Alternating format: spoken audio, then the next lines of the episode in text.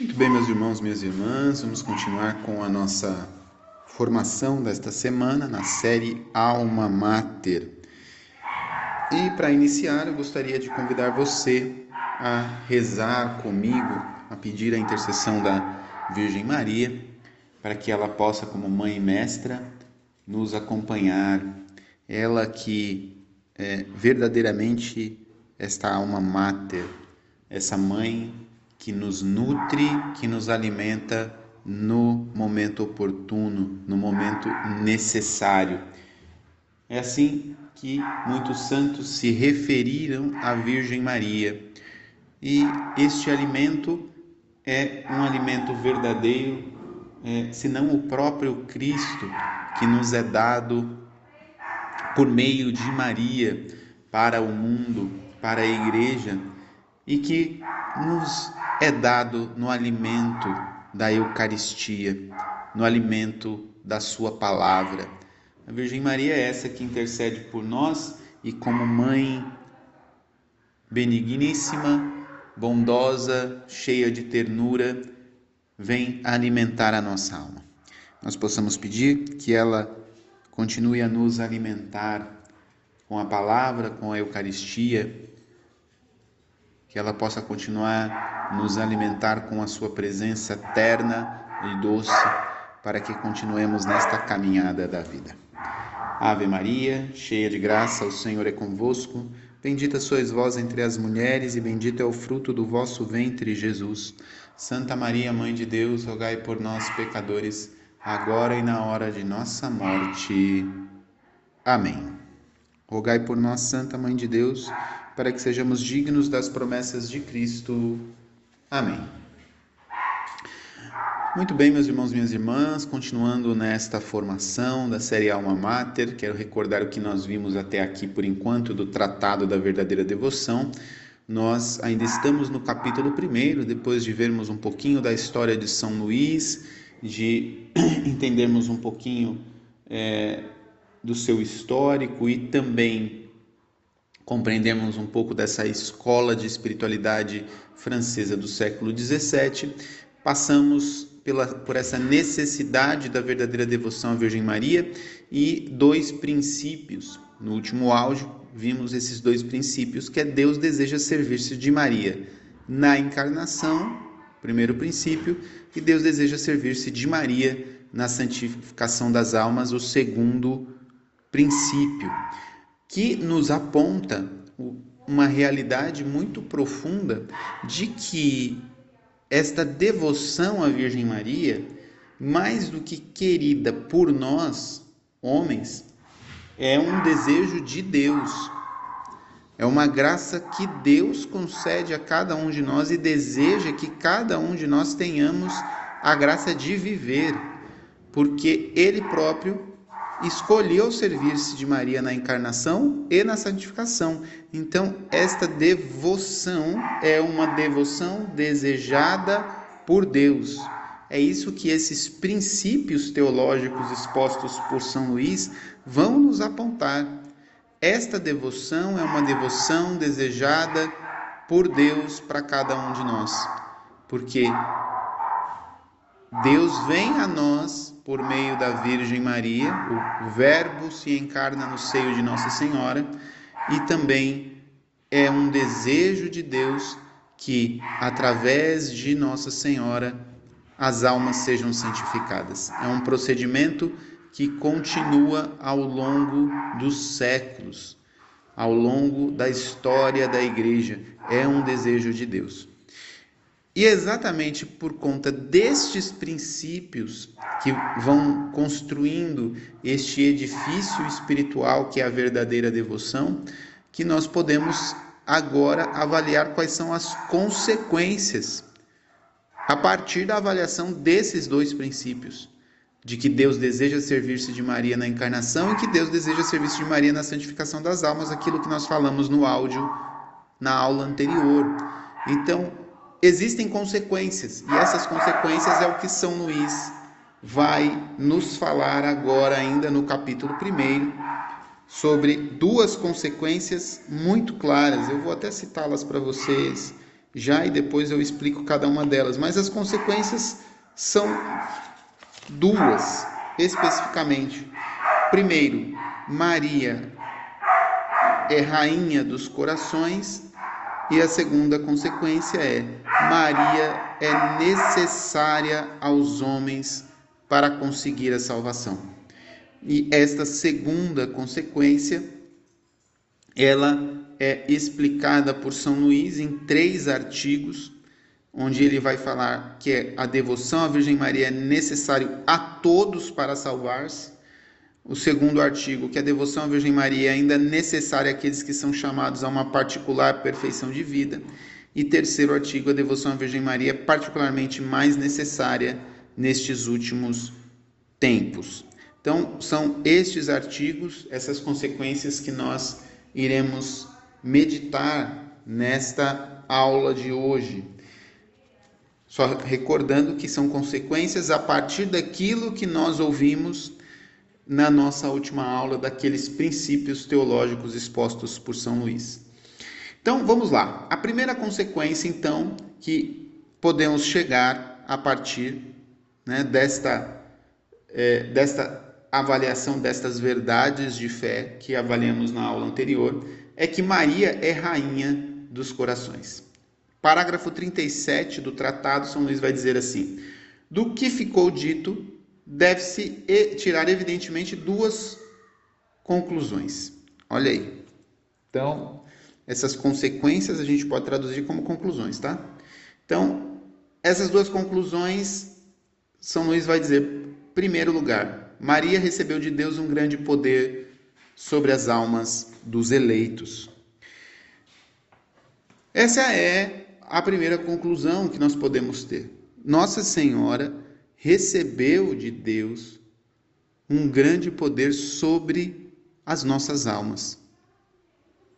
Veja, não é uma conquista simplesmente é, de Nossa Senhora, mas é uma graça concedida por Deus a ela de ter poder sobre as nossas almas. Veja o que, o que São Luís fala. Ela não pode fazer neles a sua morada como Deus Pai lhe ordenou, formá-los, alimentá-los e gerá-los para a vida eterna, como sua mãe, recebê-los por sua herança e quião, formá-los em Jesus Cristo e a Jesus Cristo neles, lançar nos seus corações a raiz das suas virtudes e ser a companheira inseparável do Espírito Santo nas obras de sua graça, não pode, repito, fazer tudo isso se não tiver direito e poder sobre as suas almas. Veja aí. Nossa Senhora recebe uma missão de formar as almas dos eleitos, de gerar os santos para Deus. Ela não pode fazer isso se ela não tiver o direito e o poder sobre essas almas. Nossa Senhora recebe de Deus essa graça. São Luís vai dizer exatamente assim: por singularíssima graça, o Altíssimo, tendo dado, tendo-lhe dado o poder sobre o seu filho único e natural, Jesus, lhe deu também sobre os seus filhos adotivos, e isto não somente quanto ao corpo, que seria pouco, mas também quanto à alma. Então, esta é a primeira conclusão que São Luís vai chegar. E essa conclusão, na verdade, culmina nesta, nesta, é, neste artigo que ele traz que é, se isso é uma verdade, é uma conclusão do princípio que nós ouvimos, nós podemos afirmar que Maria é a rainha dos corações. Veja, nossa Senhora recebeu por graça singular de Deus este poder sobre a alma dos eleitos com um fim bem específico, com um objetivo muito bem específico. Formar as almas dos eleitos, gerá-los para a vida eterna, formá-los, alimentá-los, nutri-los. Nossa Senhora só pode fazer isso se Deus conceder uma graça especialíssima de que ela tenha poder sobre essas almas. E assim Deus concedeu a Nossa Senhora esta graça e ela verdadeiramente tem poder sobre as nossas almas. De cuidado, de ternura, de nutrição. Aquilo que nós falávamos no início da aula. Nossa Senhora, os santos a chamavam de alma mater. É óbvio que tem um contexto anterior aos santos chamarem Nossa Senhora de alma mater. O termo original vai remeter muito à questão da do local de estudo, é, do local de aprendizado, de nutrição do conhecimento. Porém, os santos começam a chamar Nossa Senhora de Alma Mater porque ela é esta mãe que nutre, que alimenta, que dá o alimento no momento oportuno, que nutre para fazer crescer na graça, na santidade.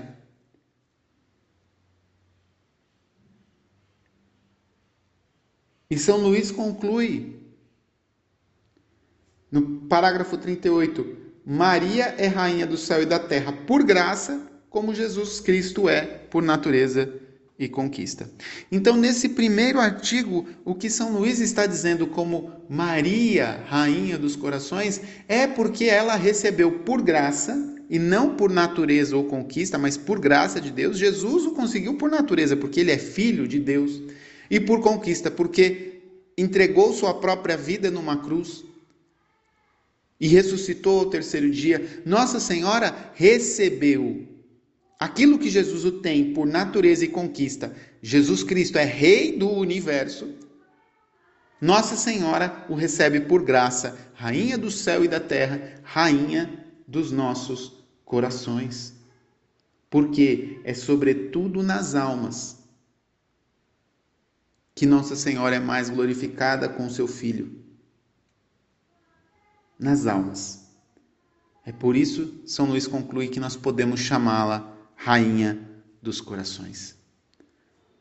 E esse termo, esta primeira conclusão de São Luís, é extremamente importante para a gente compreender e, e, e quão belo é esta conclusão de São Luís e tão cara é a ele esta conclusão que ele é, desejava que todos aqueles que fizessem esta consagração a Jesus por meio da Virgem Maria pudessem se reunir como comunidade, que pudessem se reunir como irmãos, como confrades, numa confraria. Isso quer dizer numa comunidade de irmãos, de fiéis,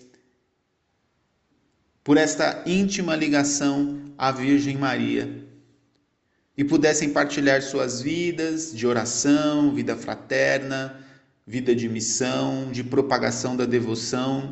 São Luís desejou isso e esta confraria foi fundada como confraria Maria, Rainha dos Corações.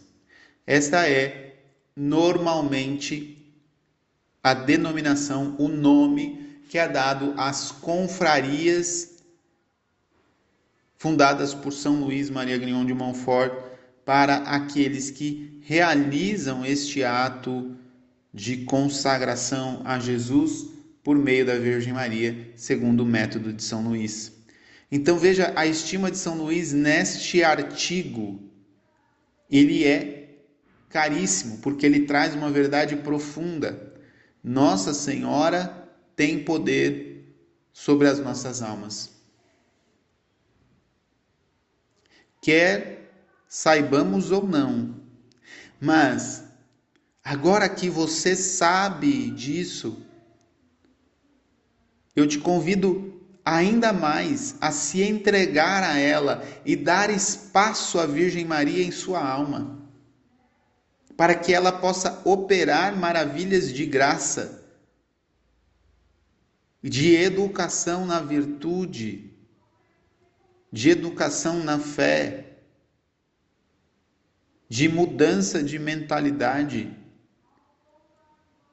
de alimento na esperança, na caridade, de condução, como mãe e mestra, se deixe conduzir pela Virgem Maria.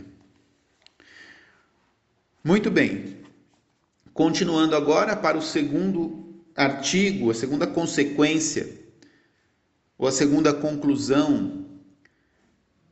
A segunda conclusão é que Maria é necessária aos homens para conseguir a salvação. Parágrafo 39 do tratado. Em segundo lugar, sendo a Santíssima Virgem necessária a Deus, de uma necessidade que se chama hipotética, em consequência da vontade divina. Aqui eu já vou dar um, uma pausa para explicar isso.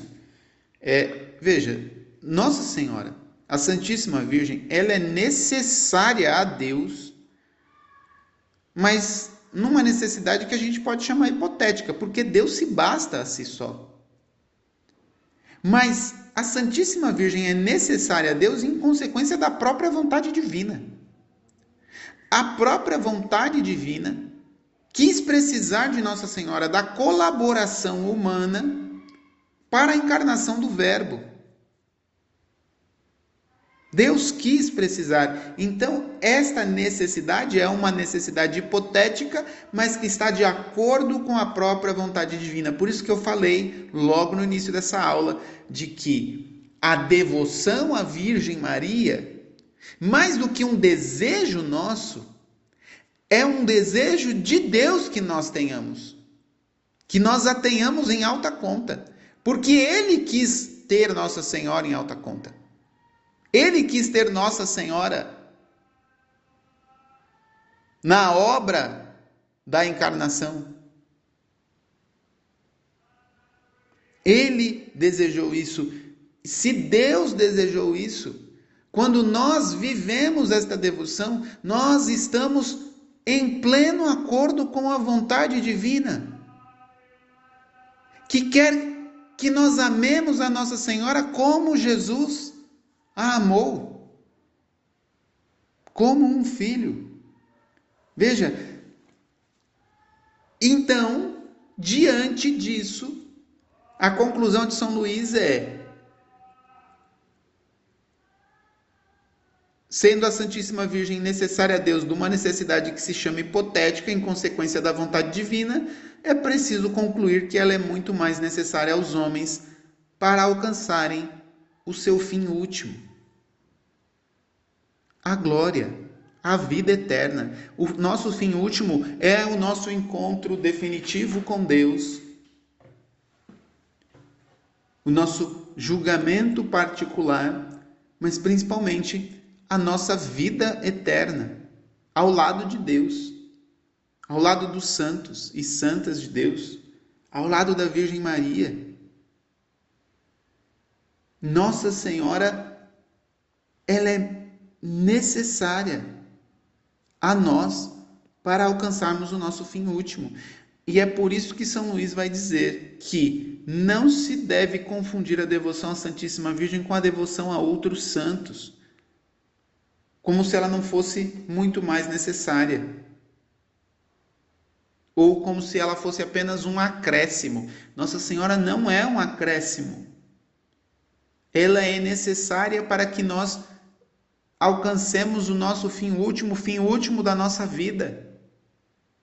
Quer viver plenamente com Deus. O que, que São Luís está querendo dizer aqui, de modo muito prático? Nós temos, temos inúmeros santos e santas na igreja. E você provavelmente deve ser devoto de algum santo. Alguns são devotos de São Francisco de Assis, eu sou devoto de São Francisco, outros são devotos de Santo Antônio, outros são devotos de Santa Teresinha do Menino Jesus. Eu sou devoto de Santa Teresinha. Outros são, são devotos de São Francisco de Sales, de Santa Faustina e, e tantos outros santos que nós temos na igreja. Graças a Deus, São Judas Tadeu, né, Santa Rita de Cássia, Graças a Deus temos inúmeros santos e santas que são exemplos, que também rogam por nós junto a Jesus, que intercedem por nós na comunhão dos santos. Mas nem eu nem você somos obrigados, por exemplo, a ser. Quando eu falo obrigados, entendam no sentido de necessidade. Ninguém é obrigado a ser devoto de Santo Antônio ou de São Francisco. Você é devoto se você quiser, porque talvez você se identifique com a história daquele santo, você pediu a intercessão daquele santo e foi atendido, e a partir dali começou a ser um devoto, de acompanhar mais, de aprender através das suas virtudes. Mas não há uma necessidade desta devoção. Você pode ser ou não devoto de Santo Antônio, você pode ser ou não devoto de Santa Teresinha, você pode ser ou não devoto de São Judas Tadeu. Você pode ser ou não. É óbvio que a devoção aos santos nos ajudam, mas ela não é estritamente necessária. Você, por exemplo, não precisa ser devoto dos mesmos santos em que eu sou devoto, como eu disse, São Francisco, Santa Teresinha do Menino Jesus. Não, você pode ter outros santos de devoção. Mas quando nós falamos de Nossa Senhora, não é uma opção em ser devoto ou não. Nossa Senhora ela é necessária para esta caminhada ao nosso fim último. Jesus nos entregou a ela na cruz, nos seus últimos momentos, na cruz, Jesus, na figura de João, o discípulo amado, entrega não somente João, mas entrega todos os seus discípulos, isso inclui eu e você, à Virgem Maria. Mulher, eis aí o teu filho. Filho, eis aí tua mãe. Nossa Senhora é necessária para que nós possamos chegar ao fim último da nossa existência, a cruz que todos nós iremos passar o calvário da nossa morte e da nossa ressurreição para a eternidade. Nossa Senhora é necessária, ela foi até a cruz e ela é entregue a nós e nós entregues a ela ali para que nós tenhamos essa plena consciência de que, para chegarmos até o calvário de nossa existência e alcançarmos a nossa ressurreição, precisamos desta mãe ao nosso lado. Por isso, São Luís está dizendo para cada um de nós: não é um acréscimo. Não confunda a devoção à Virgem Maria com a devoção aos outros santos. Não é a mesma coisa. Porque, como eu disse, você pode ser ou não devoto de um outro santo, mas da Virgem Maria, você tem necessidade desta devoção. Necessidade. Muito bem. E aí, para explicar isso bem, São Luís vai abrir três artigos para explicar esta situação de necessidade da devoção à Virgem Maria. O primeiro artigo que ele abre é que a devoção à Virgem Maria é necessário a todos para salvar-se. Então, nosso fim último, pense, a nossa salvação, nós temos a necessidade da Virgem Maria para chegar a esse fim último. Mas por quê? Porque aí São João Damasceno, São Luiz vai citá-lo aqui no parágrafo 41, vai dizer assim: Ser vosso devoto, ó Maria Santíssima, é uma arma de salvação que Deus dá àqueles que quer salvar. E aqui, quando a gente fala de arma de salvação, quem nos explica muito bem isso é São Francisco de Assis, que também São Luís vai citar aqui no parágrafo 42, citando as crônicas de São Francisco, São Francisco que vai contar essa essa essa passagem de sua vida para o irmão Leão, de um momento de êxtase que ele teve em oração, em que ele vê duas escadas que sobem até o céu. E nesse momento de êxtase, em oração, ele vê essas duas escadas, uma na cor vermelha, tinto, e outra na cor branca, como a neve. E na escada cor vermelha, ele via muitas almas que subiam.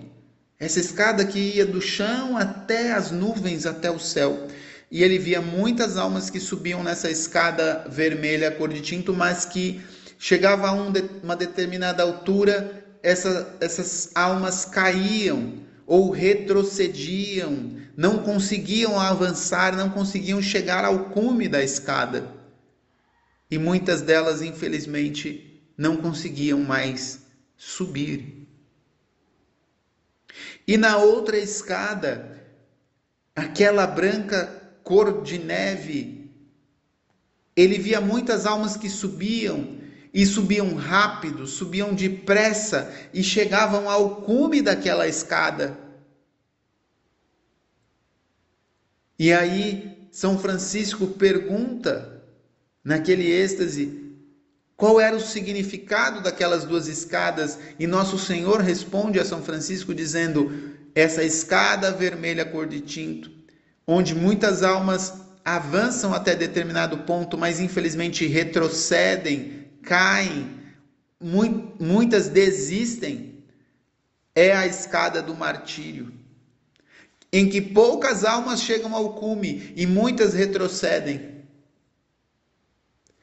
E essa escada branca, branca como a neve, branca pela pureza, pela castidade, é a escada de Nossa Senhora onde muitas almas sobem rápido e depressa e chegam até o cume. Nesta imagem trazida por São Francisco de Assis, relatada nas suas crônicas, ele conta para o irmão Leão, seu companheiro de vida franciscana. São Francisco, ao contar isso, ele está confirmando essa palavra de São João Damasceno, de que a Virgem Maria é necessária para a nossa salvação, porque ela é uma facilitadora da nossa subida por essa escada, por esse, por esse degrau a degrau que nós precisamos subir rumo à nossa salvação. E que muitas vezes, diante das dificuldades, nós não conseguimos subir. E Nossa Senhora é essa que, com, como uma mãe que estende a mão para um filho, na sua ternura, na sua providência, vem em socorro dos filhos para que eles continuem a subir na escada da salvação. Então, eu gostaria de trazer aqui essa imagem de São Francisco e essa frase de São João Damasceno para que a gente possa entender e compreender é, este artigo de São Luís que ele fala que a Virgem Maria é necessária para que todos possam salvar-se. Então, que você possa abraçar a Virgem Maria como esta mãe de ternura e de providência, que está estendendo a sua mão a você para que você possa subir essa escada da salvação. Você possa subir essa escada da salvação. Muito bem. Um segundo artigo, só recordando que nós estamos nos artigos dentro desta conclusão de que Maria é necessária aos homens para conseguir a salvação. O segundo artigo que São Luís vai falar é que a devoção à Virgem Maria é ainda mais necessária àqueles que são chamados a uma particular perfeição de vida. Então, no parágrafo 43, São Luís vai dizer assim: se a devoção à Santíssima Virgem é necessária a todos os homens simplesmente para conseguirem a salvação, o é ainda muito mais aqueles que são chamados a uma perfeição particular. Não creio mesmo que alguém possa atingir uma íntima união com Deus e uma perfeita fidelidade ao Espírito Santo sem uma união muito grande com a Santíssima Virgem e sem uma grande dependência do seu patrocínio. Aqui São Luís está é, dizendo é, de maneira muito clara de que Nossa Senhora ela é necessária não só para a nossa salvação, mas para a nossa santificação. Quando São Luís fala sobre perfeição, ele quer dizer, ele quer falar santidade, santidade de vida. Quando São Luís fala sobre íntima união com Deus, perfeita fidelidade, ele está falando de santidade. Santidade que é um chamado a todos nós. A Igreja, no Concílio Vaticano II, vai dizer que todos nós somos chamados à santidade. Somos vocacionados à santidade. Isso quer dizer, todos nós somos chamados a continuar durante toda a nossa vida a crescer na fé, na esperança e na caridade. A caminhar pelas vias de crescimento e de união com Deus, como tantos santos vão citar e vão é, confirmar em sua doutrina, nós poderíamos pegar talvez é, principalmente Santa Teresa d'Ávila, mas não só Santa Teresa d'Ávila, São Francisco de Sales, Santo Tomás de Aquino, o próprio São Luís Maria Grignon de Montfort, eles vão trabalhar com as três vias, que é a via purgativa, via iluminativa e a via unitiva. Aqui eu vou abrir um parênteses para explicar isso. Não de maneira muito aprofundada, porque isso daria é, algumas outras aulas, mas pra, só para que você tenha esta dimensão do que é esse chamado à santidade, é, todos nós podemos, assim como nós temos a nossa idade física e vamos evoluindo nos estágios físicos, né? Nós começamos como bebês e precisamos de alimento adequado a um bebê, não pode ser um alimento sólido, precisa ser um alimento líquido. Depois a gente vai para um alimento pastoso e aí depois, quando crescemos mais, é que vamos para um alimento sólido. Da mesma forma, quando nascemos, nós precisamos ser carregados no colo, conduzidos. Depois começamos a engatinhar primeiro, depois começamos a dar os primeiros passos, depois a caminhar, depois a correr. E assim vamos desenvolvendo também o nosso organismo físico, vamos crescendo, desenvolvendo músculos, é, ganhando é, massa muscular, vão desenvolvendo também os nossos órgãos, vamos crescendo e assim o nosso organismo físico tem idades dentro do nosso organismo físico. Assim também na nossa alma nós temos um processo é, progressivo de crescimento, que não depende só do nosso organismo, depende também da nossa vontade, da nossa inteligência, do nosso aderir como resposta a um chamado de Deus, a uma graça de Deus. Porque se todos nós somos chamados à santidade, vocacionados à santidade, assim como somos vocacionados à vida, chamados à vida, é óbvio que Deus derrama da sua graça sobre nós para que nós possamos avançar neste caminho de santidade. É óbvio de que Deus derrama sua graça conforme também a nossa capacidade de crescimento, de suportar. Não é possível você fazer com que um bebê depois de alguns dias, já possa comer alimento sólido. Ele precisa passar por um, por um, um processo progressivo. Não adianta você pular etapas.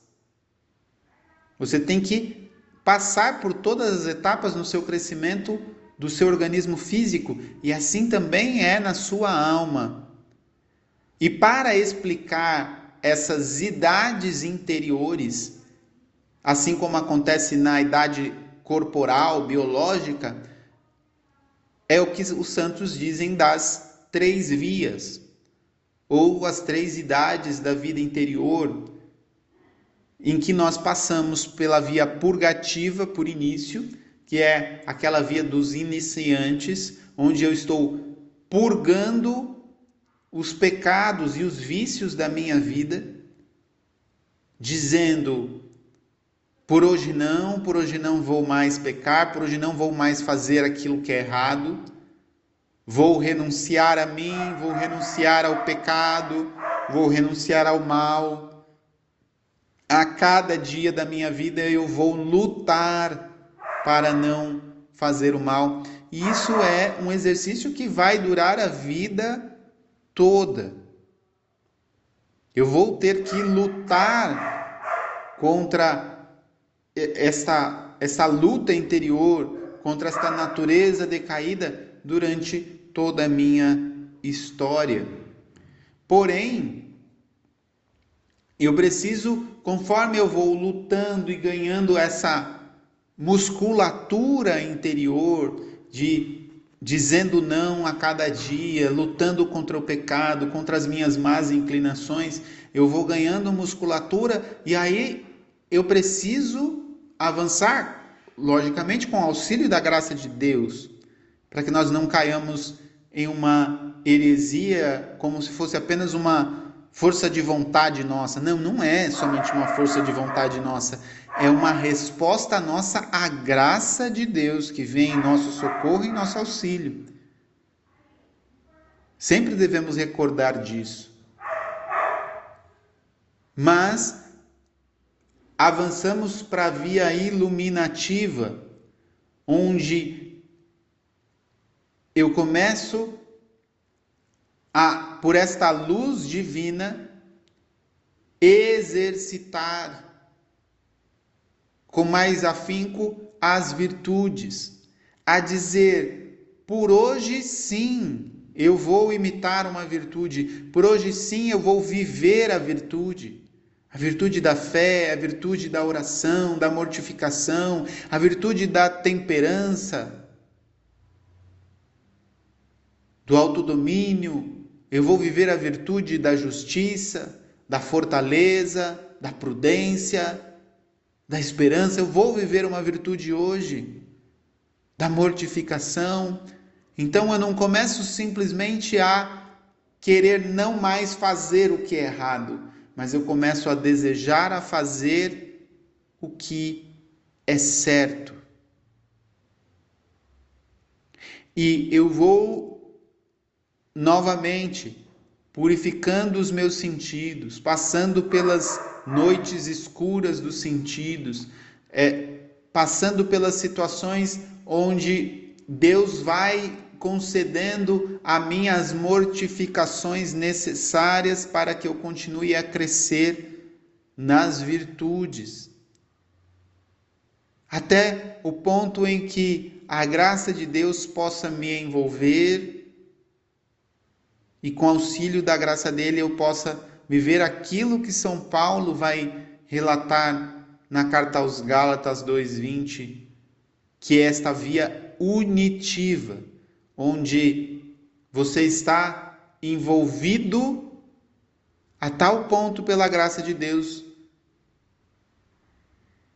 que você poderia dizer como São Paulo, já não sou eu que vivo, é Cristo que vive em mim. Veja, esse é um texto que mostra exatamente este cume da graça da via unitiva.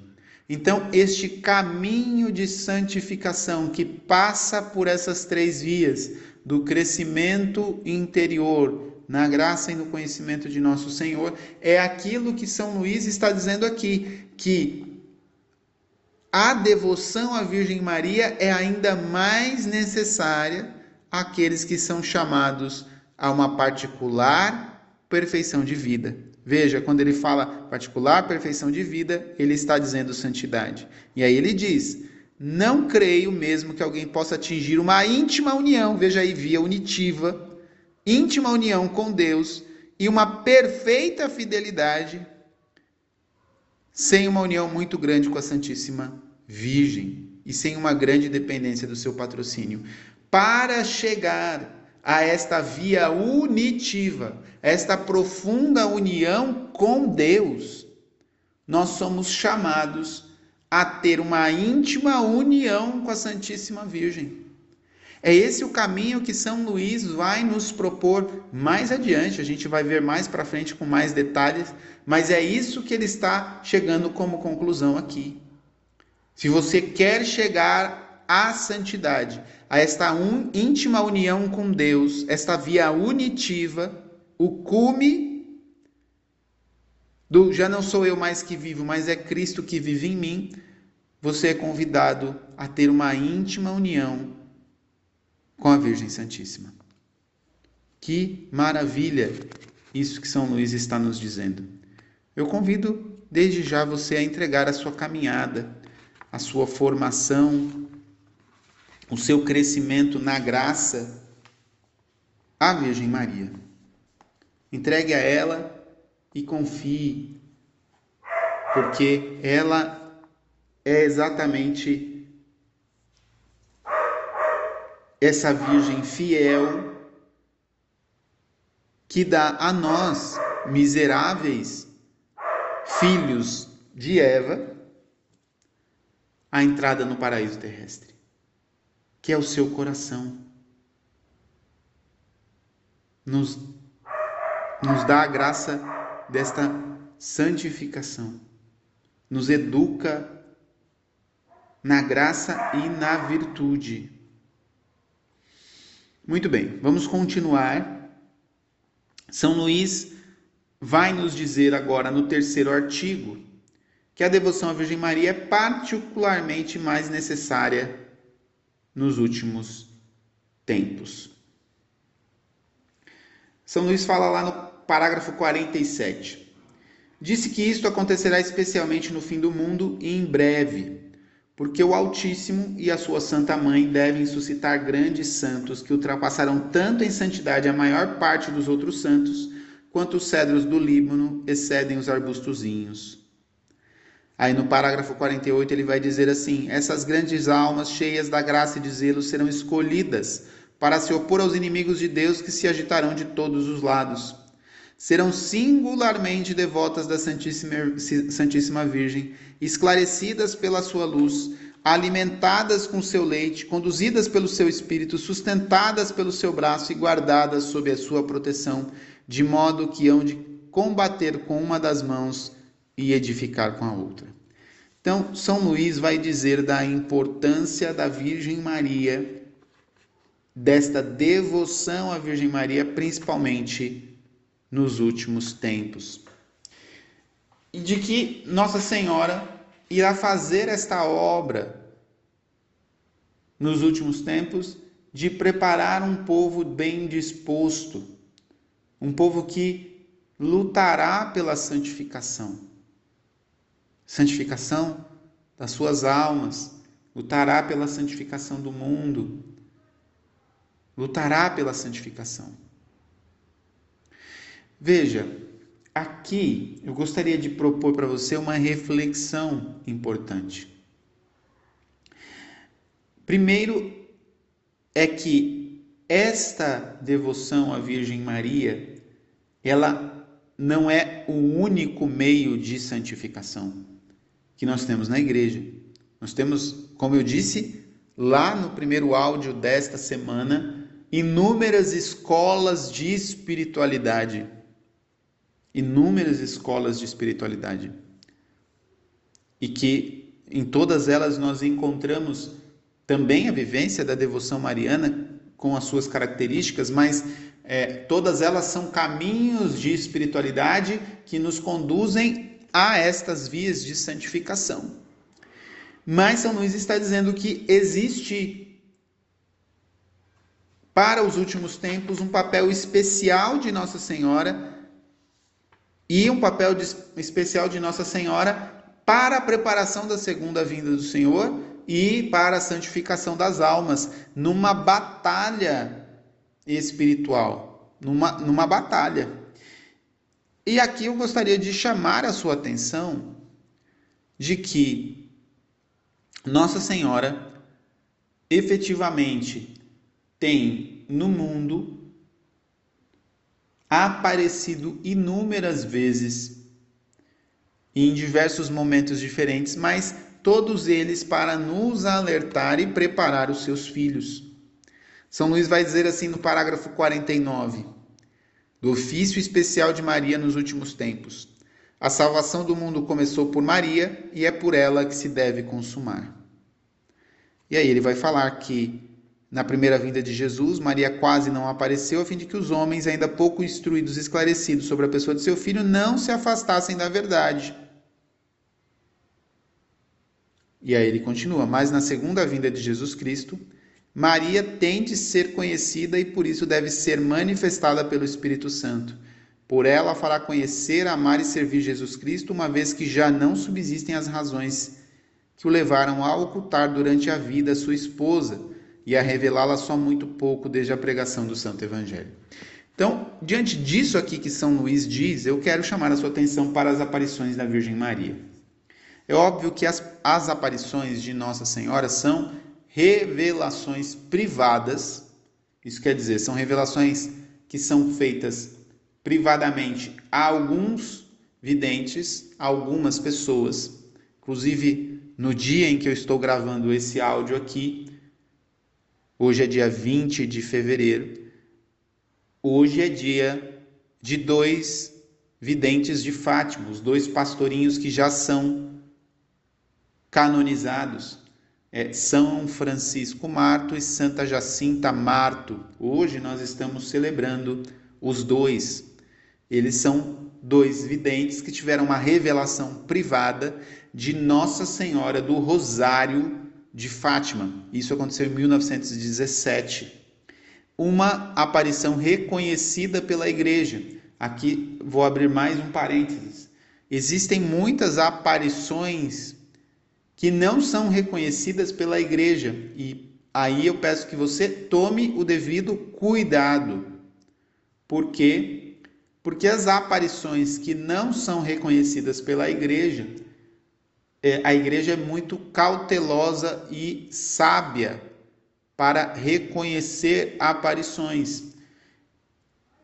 Porque é necessário não somente o discernimento das mensagens, mas de todo o contexto da vida dos próprios videntes e do ambiente onde essas mensagens são trazidas, para que se possa dizer que verdadeiramente as aparições são manifestações de Deus no meio da humanidade e não algo que fosse puramente humano ou até mesmo demoníaco.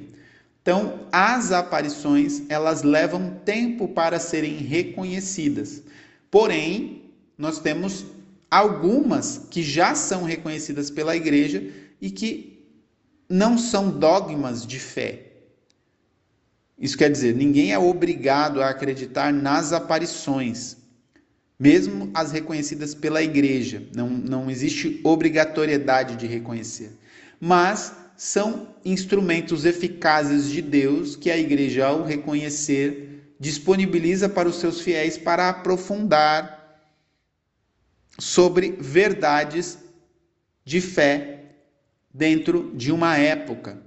E isso é o que nós vemos nessas aparições que são reconhecidas pela igreja como a aparição de Nossa Senhora do Rosário de Fátima, em que nós vemos o alerta de Nossa Senhora do pedido pela conversão para o fim das guerras, da oração, da mortificação, da reparação nós vemos que Nossa Senhora, veja, já faz mais de 100 anos que Nossa Senhora apareceu em Fátima pedindo pela conversão do mundo a três crianças, mostrando para elas, dando a elas uma visão do inferno. Veja, Nossa Senhora mostra o inferno para três crianças. Hoje as pessoas não gostam que se fale sobre esta realidade do inferno, de que existe a condenação e Deus nos livre disso, mas se nós não vivermos uma vida de caridade e segundo o evangelho, nós corremos o risco da condenação. Hoje é, é uma coisa que as pessoas não gostam de, de ouvir, até rejeitam, mas veja, Nossa Senhora dá a visão do inferno para três crianças. Hoje nós falamos disso para adultos que falam: ah, você é muito radical. Mas veja, Nossa Senhora propõe aquelas crianças não simplesmente para colocar medo, mas para que elas pudessem, a partir disso, a partir dessa visão, começar a rezar para que as almas não se perdessem. Ao contrário do que você possa imaginar, Nossa Senhora está querendo dar uma mensagem para que nós amemos mais inclusive aqueles que fazem o mal. Rezemos pelas almas, ajudemos as almas a se salvarem e a não se perderem no fogo do inferno. Como ela ensinou em Fátima mesmo a fazermos aquela oração no final do, do, do Santo Terço, Meu bom e amado Jesus, perdoai-nos, livrai-nos do fogo do inferno, levai as almas todas para o céu e socorrei principalmente as que mais precisarem da vossa misericórdia. Esta oração ensinada em Fátima está plenamente em comunhão com aquilo que Nossa Senhora foi falando e foi mostrando aqueles pastorinhos. E Nossa Senhora foi pedindo: rezem o terço todos os dias, façam oração em reparação pelos pecados da humanidade, para que eu possa pôr fim à guerra. Veja, nós estamos num tempo em que nós estamos ouvindo novamente, no meio da humanidade, as pessoas falando sobre guerras,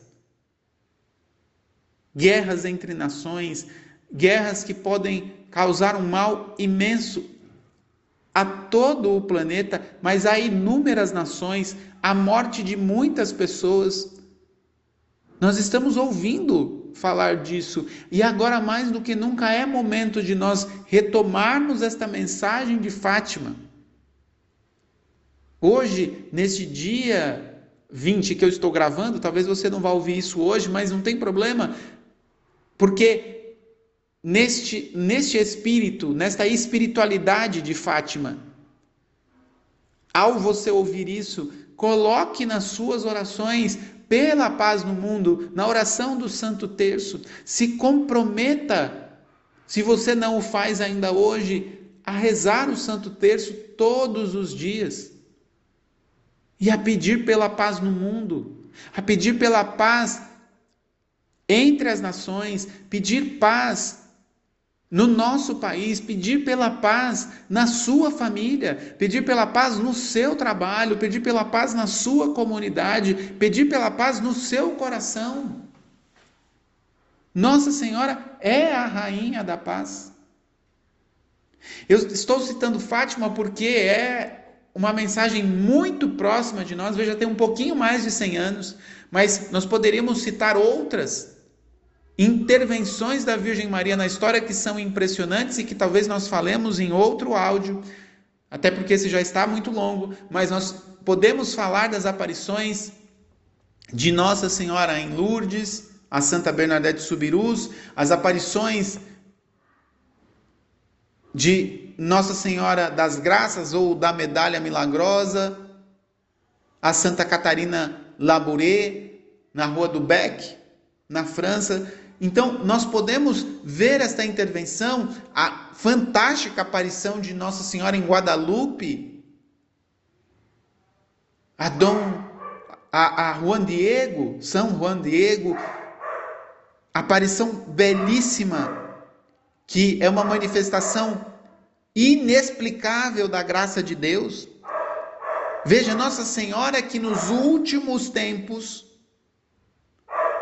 nos últimos 200 anos, tem aparecido à humanidade para nos preparar, para que nós possamos, ouvindo a voz da mãe, que diz, sabe a voz da mãe que avisa, vai chover, leva o guarda-chuva, Nossa Senhora está falando, leve o rosário com você.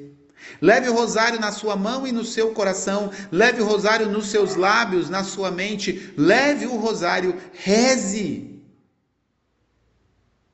Reze, porque vai chover. É uma necessidade. O nosso mundo está clamando por oração e por conversão, por santificação. O nosso mundo está clamando por isso diante das lutas e das dificuldades da vida.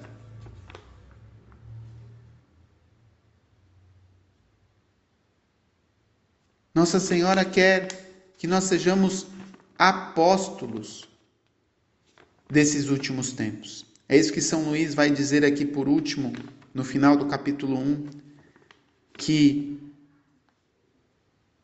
parágrafo 55, enfim, Deus quer que sua mãe seja hoje mais conhecida, mais amada e mais honrada do que nunca. Isso acontecerá sem dúvida se os predestinados entrarem com a graça e a luz do Espírito Santo na prática interior e perfeita que seguidamente lhes descobrirei, que ele vai explicar mais à frente. Mas aí ele vai dar um um perfil dos apóstolos dos últimos tempos, como eles serão. E é um convite para mim e para você. Sermos esses apóstolos dos últimos tempos. E veja, nós estamos nos últimos tempos, desde do nascimento da igreja, desde a vinda de Jesus, da encarnação, são os últimos tempos que são inaugurados. Então, para que você não fique preocupado que eu esteja fazendo algum discurso apocalíptico, não, nada disso. Nós estamos vivendo os últimos tempos, que é este tempo da igreja. Nestes dois mil anos, nós estamos vivendo os últimos tempos. Eu não estou dizendo que vai acontecer algo amanhã catastrófico, nada disso, mas nós somos convidados nestes últimos tempos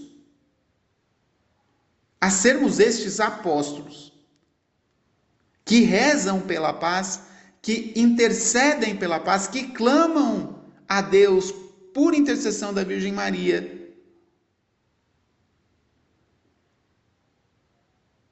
E aí está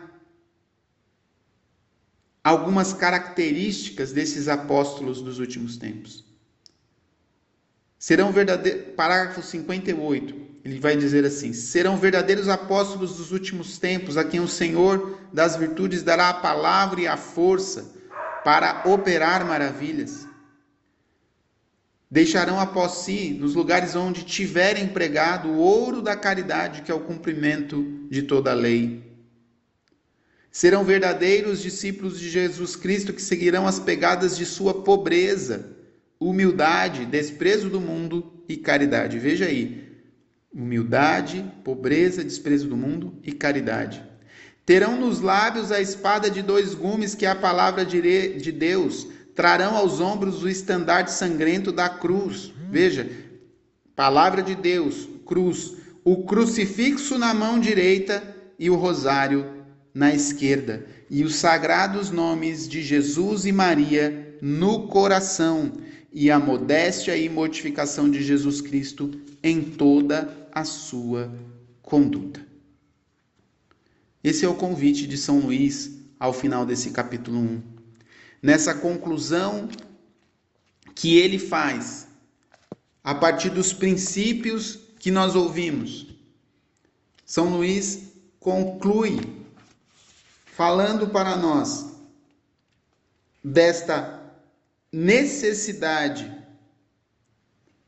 particular necessidade da devoção à Virgem Maria nos últimos tempos e desse ofício especial de Nossa Senhora nos últimos tempos, dessa mãe que vem alertar os seus filhos para se preparar